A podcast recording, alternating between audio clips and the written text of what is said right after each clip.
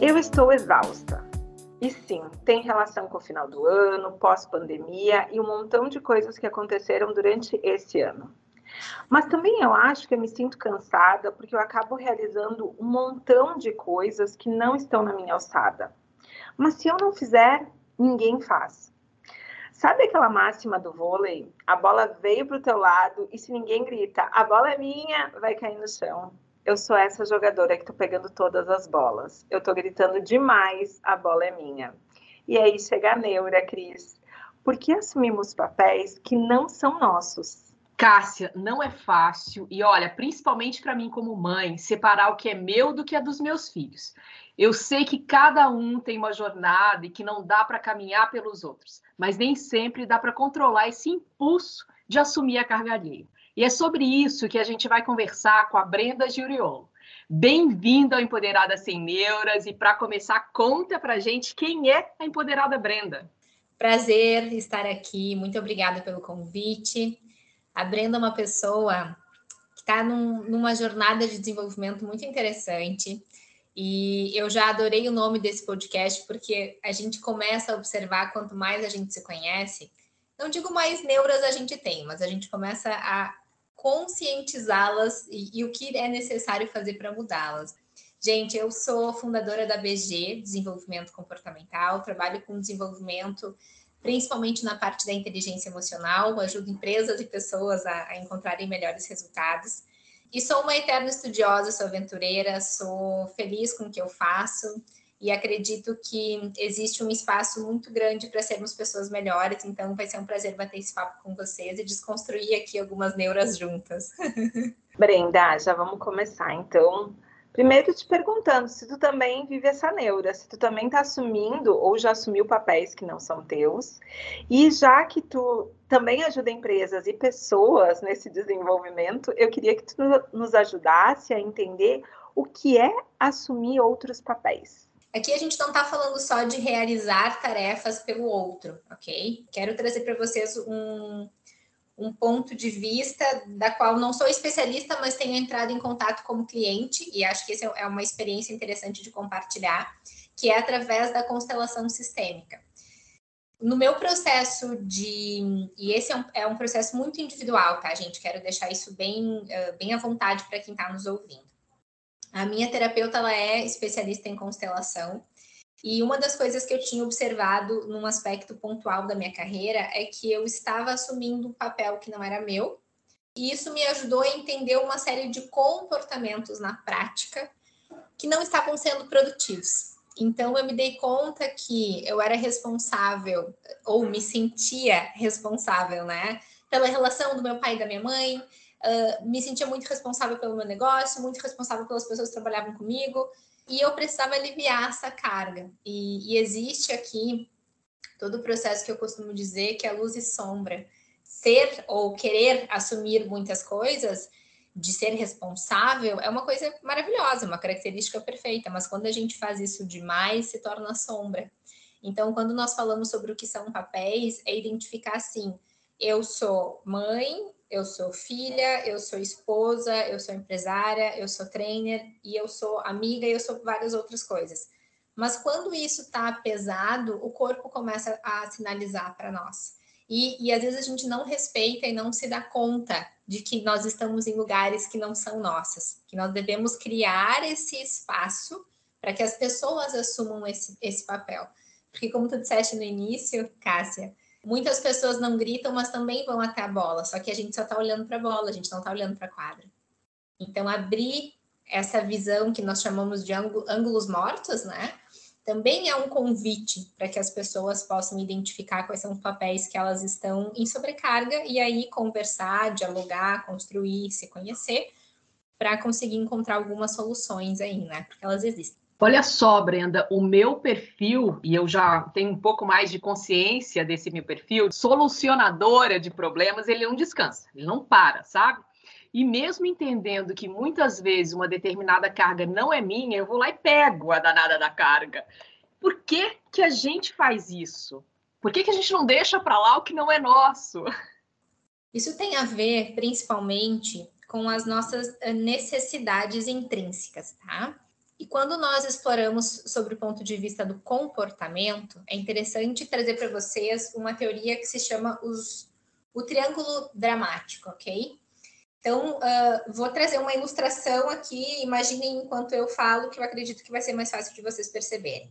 O triângulo dramático, e aí, Cris, você pode colocar essa teoria como pano de fundo em qualquer relação, em casa, no trabalho, com o marido, com filhos.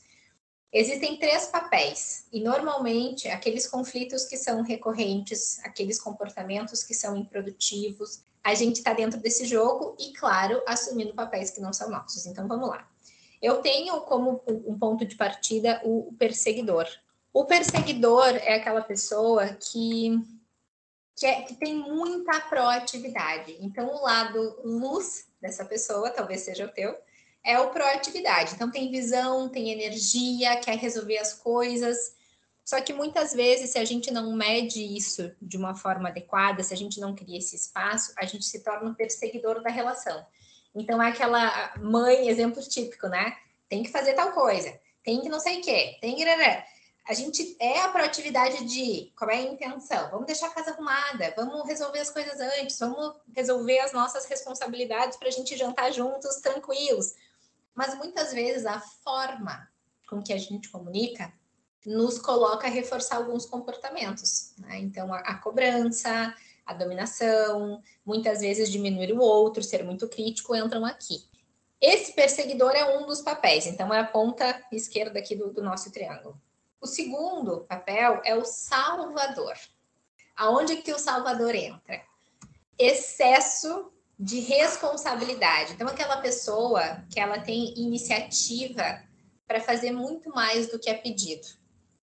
Então, Cássia, talvez aqui entre né, um pouco de nós duas, onde a gente tem muita necessidade de fazer. Então, por exemplo, estamos numa reunião, o pessoal ainda está escrevendo, processando. Tá, então pode deixar que eu já mando um invite, pode deixar que eu já faço não sei o quê. Mas a gente perguntou assim, pessoal, vamos distribuir as tarefas aqui para cada um né, para não ficar pesado para ninguém. São pequenas mudanças, mas eu quero que vocês tragam isso até em casa. Por exemplo, ah, precisamos fazer mercado. Ah, deixa que eu vou no mercado e depois já passo na lavanderia. Mas dividimos tarefas, combinamos, acordamos sobre isso. Então, o Salvador, ele inclusive gera um, um, comportamento negativo no outro, que é a imaturidade, né? A gente vai mimando sem querer as pessoas e aí, gente, temos pano para manga, tá? Rola outro podcast só por isso. Me convidem que eu volto. E o terceiro é a vítima. O que é a vítima? É aquela pessoa que reclama, que se diminui. Oh, Deus, céus, oh, vida. Ai, não consigo. Ai, tô muito cansado. Ai, nossa, acho que tu podia me ajudar com tal coisa. Não tô legal. E, e essa vítima, no, no, qual é a intenção dela, né? É ter voz, usar isso para pedir permissão, né, para ajudar ou para solicitar ajuda. Muitas vezes é uma pessoa que quer a atenção, que quer a mão de alguém, mas não consegue pedir isso de uma forma produtiva. Então a gente, o que que acontece? Em muitas dessas situações onde nós estamos assumindo papéis que não são nossos, é justamente quando nós estamos jogando o jogo do triângulo. E vocês observam que, para eu não jogar, eu preciso ter consciência sobre o meu comportamento e como é que o outro está refletindo. Então, quando vocês me perguntam lá no início, como é que a gente faz para lidar com papéis né, que não são nossos, a gente tem que se dar conta que existe um jogo em algumas situações, mas a gente, eles estão aqui acontecendo o tempo inteiro, e que nós temos que escolher não entrar nesse jogo. E ao escolher não entrar nesse jogo, eu me responsabilizo de uma forma positiva a me comunicar de uma forma diferente, a dar espaço para o outro, a fazer acordos, a construir combinados. E é isso que muito do meu dia a dia eu ajudo pessoas e empresas a fazerem, e a mim mesma, né? Porque eu também estou nesse processo de reacordar combinados. É um pouco disso, tá? Mas tem solução, inclusive essa teoria do triângulo dramático, gente, é do Stephen Kertman, tá? A gente pode também colocar na descrição aqui para vocês terem acesso. Quem, quem, gosta de comportamento, é uma teoria muito legal. Claro que, graças a Deus, também temos solução, né? Existe o triângulo dos vencedores, que é justamente balizar, equilibrar essas necessidades que nós temos. Então, se eu me vejo em muitos dos meus conflitos como perseguidor, eu preciso me dar conta que essa minha proatividade, essa visão, essa energia que eu tenho, ela tem que ser balizada, ela tem que ser ajustada dentro daquele contexto, senão eu vou estar dando margem e alimentando o jogo dramático de manter esse triângulo ativo o tempo inteiro. E aí as minhas relações não prosperam, eu me torno mais uma pessoa mais cansada, uma pessoa mais, enfim, aqui pode surgir N fatores, né? Até às vezes dor física, porque eu não estou conseguindo lidar com isso de uma forma mais assertiva. Bom, me descreveu ali, né? Sua salvadora, já peguei, já bateu, já entendi. Ótimo, que bom que fez sentido. Já fez sentido. E, e, eu acho que a gente também não é o tempo inteiro em todas as relações esse perfil. Tem alguns gatilhos em algumas relações que me ativam o lado salvadora em N momentos da minha vida eu me vejo sendo essa pessoa. O que, que acontece, principalmente no lado profissional? Quando a, a salvadora bota a camiseta, o boné, né, o uniforme salvador e vai lá trabalhar, e as coisas não saem como eu espero, porque também tem isso, né? Eu era uma expectativa, eu acabo me frustrando, e quando eu me frustro, eu vejo que o meu lado pior floresce. O meu lado, o meu pior lado, assim, um lado rabugenta, um lado reclamona, um lado sem paciência, e aí eu fico nesse looping de reclamar e de, enfim. Eu queria entender e até ouvir também da Cris se quando a gente entra nesse dentro desse triângulo, quando a gente vira o pior da gente. É todo mundo que é assim? Todo mundo tem esse lado sombra dentro do triângulo? Sim, nós, nós variamos entre, respondendo a tua pergunta, Cássia, nós variamos entre os três papéis, ok? O que acontece é, nós temos uma tendência a entrar no jogo com um papel e a sair do jogo com um papel. Então, por exemplo, numa situação típica que talvez aconteça com todo mundo em casa, tá? Marido, filhos, enfim, não fizeram o que eu gostaria que eles fizessem. Então começa, pessoal, vamos lá, vamos se organizar, vamos aqui. Chega uma hora que assim, ai, para, eu tô afim de, de não fazer nada, trabalhei o dia inteiro. Jogamos o jogo. Ai, tu é sempre assim, né? Tu não consegue nem me dar um tempo. Ou seja, eu entrei na perseguidora. A pessoa, enfim, filha, etc., né?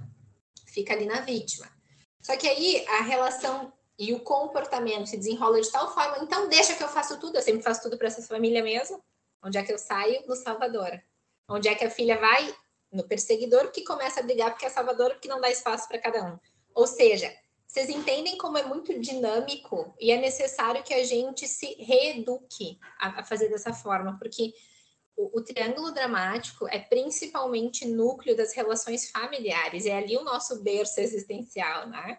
E no trabalho pode acontecer, mas a gente tem mais filtro, a gente tem mais consciência em algumas situações no trabalho. É, é interessante que vocês observem, porque a, a, não existe regra, mas existe. Eu começo com um padrão de comportamento e depois eu saio do, do, do conflito me sentindo de uma forma diferente. E normalmente são emoções negativas. Agora, Brenda, explorando um pouco mais o triângulo que você mencionou, eu tenho uma situação é, bem simples para a gente exercitar aqui. Daí eu vou, vou contando com a tua ajuda. É, eu sei que se os meus filhos não arrumarem as coisas deles aqui em casa, eu vou acabar arrumando. Eu detesto casa desorganizada. Daí eu fico me perguntando por que, que eu simplesmente não fecho as portas dos quartos deles e sigo a minha vida em paz, né? Eu juro que eu já tentei. Mas no final, ou eu brigo com eles, ou eu vou lá e arrumo. E assim, ó, arrumo bem P da vida, né?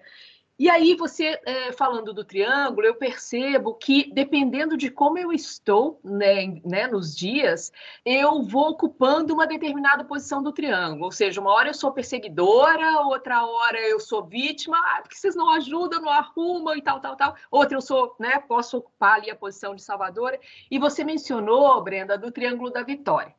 Na prática, o meu lado engenheira está aqui comigo. O que, que tu faz, Cris? Qual que é o passo a passo? Quando, quando eu identifico que eu estou numa dessas posições, como é que eu passo para o triângulo da vitória? O que, que eu faço? Existe um caminho que não é lógico, porque tudo que se trata de comportamento, quem me dera se tivesse passo a passo, né? A nossa vida seria mais, mais fácil, eu diria. Mas existe aqui, Cris, uma questão que é: normalmente nós passamos por fases a nível comportamental muito diferentes, onde as nossas necessidades são diferentes. Então, por exemplo, eu não sou mãe, mas eu tenho uma filhada, tá? Então, eu, eu tenho consciência do que é lidar com uma criança até quatro anos, porque eu convivo mais com isso. Eu já fui adolescente. E as regras que eu gostaria de cumprir não são as mesmas que a minha mãe gostaria que eu cumprisse. E, e o que, que acontece? Nesse, nessas situações de divergência, normalmente, pode ser relação hierárquica mãe-filha, pai-filho, marido, esposa, enfim. As pessoas querem que o outro concorde com elas. Então, ó, faz o que eu mando e ponto, acabou. Claro que nós temos que respeitar essa hierarquia e aqui a gente, a gente parte do pressuposto que existe respeito, ok? Que eu acredito que na tua casa existe respeito, que a gente está falando de questões fundamentais de, de logística diária, né, de rotina. E aí, qual é o primeiro passo? É nós considerarmos e dar espaço, eu acho que esse é o maior desafio, tá? Inclusive nas empresas, de respeitar o outro como ele é. E aí eu volto para aquilo que eu falei lá no início. Para que as relações prosperem e floresçam na sua melhor versão, numa versão né, de, de onde as pessoas se sintam bem, é necessário que, que existam acordos, que existam combinados. Então, claro que, por exemplo, situação que todo mundo que está ouvindo já passou por isso, né? Cada um tem o seu jeito de se organizar. Eu, é, eu, eu sempre fui muito organizada, meu irmão não foi, não é uma pessoa organizada até hoje, mas ele se entende no lugar dele. Então a gente conflitava muito porque a gente dividia quarto, e eu queria do meu jeito, ele queria do outro, do jeito dele. E é engraçado que hoje cada um tem sua casa e são sistemas completamente diferentes com a mesma mãe, com o mesmo pai. Da onde que surge essa diversidade? Eu acho que aqui é a beleza das relações. É identificarmos nem o meu jeito, nem o teu jeito. Então vamos falar sobre as áreas comuns da casa? Porque o meu quarto talvez seja o meu espaço e essa individualidade, Cris, é o que muitas vezes, quando a gente vai lá para o contexto organizacional e a gente sente que não é respeitado, porque a mesa tem que estar tá com quatro itens por causa do sistema 5S. Porque isso, porque não sei o quê. Percebe? Então chega uma hora que pensa assim, cara, eu quero ser eu. Eu na minha bagunça ou eu na minha organização, eu quero ser eu. E eu não consigo ser eu nunca, porque em casa minha mãe não permite, porque no meu trabalho a empresa tem regra. Então eu acho que é criar esse espaço de uma forma saudável de entender assim você, como mãe, tem ali a área comum e a casa como um todo, ok, mas criar esse espaço de tolerância, você com eles, para com eles, né? E eles com vocês, respeitando as áreas em comum, já é um caminho. Vai funcionar, vai agregar 100% da tua necessidade? Talvez não, Cris. Mas é, é, acho que é isso que a gente tem que aprender. As coisas não giram ao redor dos nossos desejos. E muitas vezes nós somos muito egoístas, por isso que a gente carrega papéis que não são nossos, porque eu quero do meu jeito. Senão, eu persigo. Senão, eu me torno salvador e faço pelo outro. Senão, eu me vitimizo porque eu queria daquele jeito que não foi. E aí existe uma questão bem interessante também, que é o pano de fundo da análise transacional, que é uma teoria que eu estou estudando e me encantando cada vez mais. Que é a nossa personalidade ela é composta por três estados de ego. Então, eu vou fazer um, um, só um overview, tá, gente? Porque eu também estou aprendendo com isso e está fazendo muito sentido para mim. Existe o estado de ego parental, então são as pessoas que nos educaram, né? É a vida aprendida, são os padrões pai, mãe, ou avô, avó, enfim. Existe o estado de ego criança, que é a vida sentida, então é o quanto espontânea, cooperativa eu sou e o quanto eu incluo as minhas emoções no meu dia a dia e o, e a vida e o adulto, né, que é a vida raciocinada. O que, que é interessante dessa história? Nós vamos compondo a nossa personalidade e até mais ou menos até 6, 7 anos, eu sou muito influenciada pelo pai e pela criança. Então, o modelo de funcionamento dos meus pais, sem qualquer julgamento aqui, é aquilo que eu assumo como verdade. Então, se eu cresço num espaço em que meu espaço não é respeitado, porque eu tenho que fazer sempre o que o outro quer, como é que eu me desenvolvo? Que tipo de sistema isso me gera? Ou submissão ou reclamação. E aí a gente pensa assim, então se eu, se o pai, né, sistema parental aqui, é muito dominador, talvez ele tenha um lado luz de ser orientador, direcionador, de ser firme, de dar orientações, de ter um espaço interessante.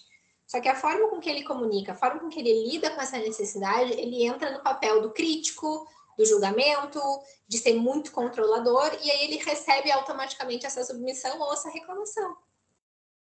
E aí tu me pergunta assim, Bre, o que, que eu faço para mudar? Começa a trabalhar em cima da fluência da real intenção, que é ser orientação. Então vamos chamar todo mundo no meio da casa e dizer assim, pessoal, a partir de agora, vamos, vamos encontrar um, um co-criar aqui uma solução. Eu não vou entrar no quarto de vocês, vocês fazem o que vocês querem com a regra de que uma vez por semana isso tem que estar organizado. Vocês fazem do jeito de vocês. Áreas comuns tem que estar organizado. Como é que a gente pode fazer isso? E é isso que muitas vezes as empresas que prosperam, as relações que prosperam, é quando cada um, de fato, assume o seu papel. Entendem? Onde eu não sobrecarrego ninguém, onde eu consigo comunicar com clareza a minha necessidade e entender que se não for atendida a 100%, como é que eu posso co-criar para que fique bom para todos? Porque existe uma real intenção, existe uma intenção positiva. Mas a comunicação é a chave disso tudo. Pois é, eu ia até te perguntar, Brenda, porque eu acho que a gente falou muito do problema e sempre dentro do podcast a gente traz a forma de lidar com ele, de que forma a gente vai, ou a solução. E dentro da tua fala a gente ouviu muito, né, os combinados, o diálogo, a comunicação. Então eu queria entender assim, para a gente não entrar nesse no triângulo, para a gente não, no fim é para a gente não se sobrecarregar e assumir papéis e viver experiências desnecessárias dentro desse processo.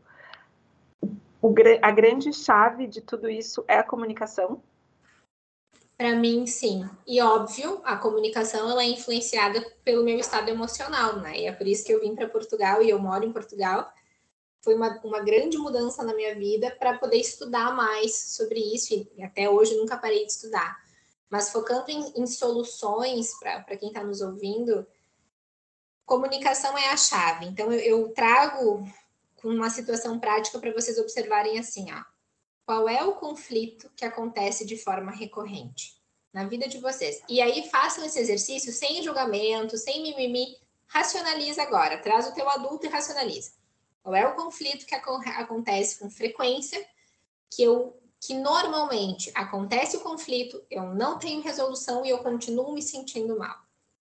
Então pensem, pincem esta essa situação, tá? Escolham ela com um pin e coloquem aqui no quadrante comigo. E aí evoluam assim.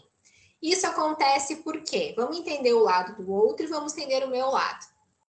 E aí, dentro do triângulo, mediante a explicação que eu dei, vocês podem dar o Google triângulo dramático, teoria, exemplos, vocês vão se dar conta que qual é o gatilho que convida vocês ou que vocês convidam o outro a começar o jogo. E é isso que vocês têm que mudar.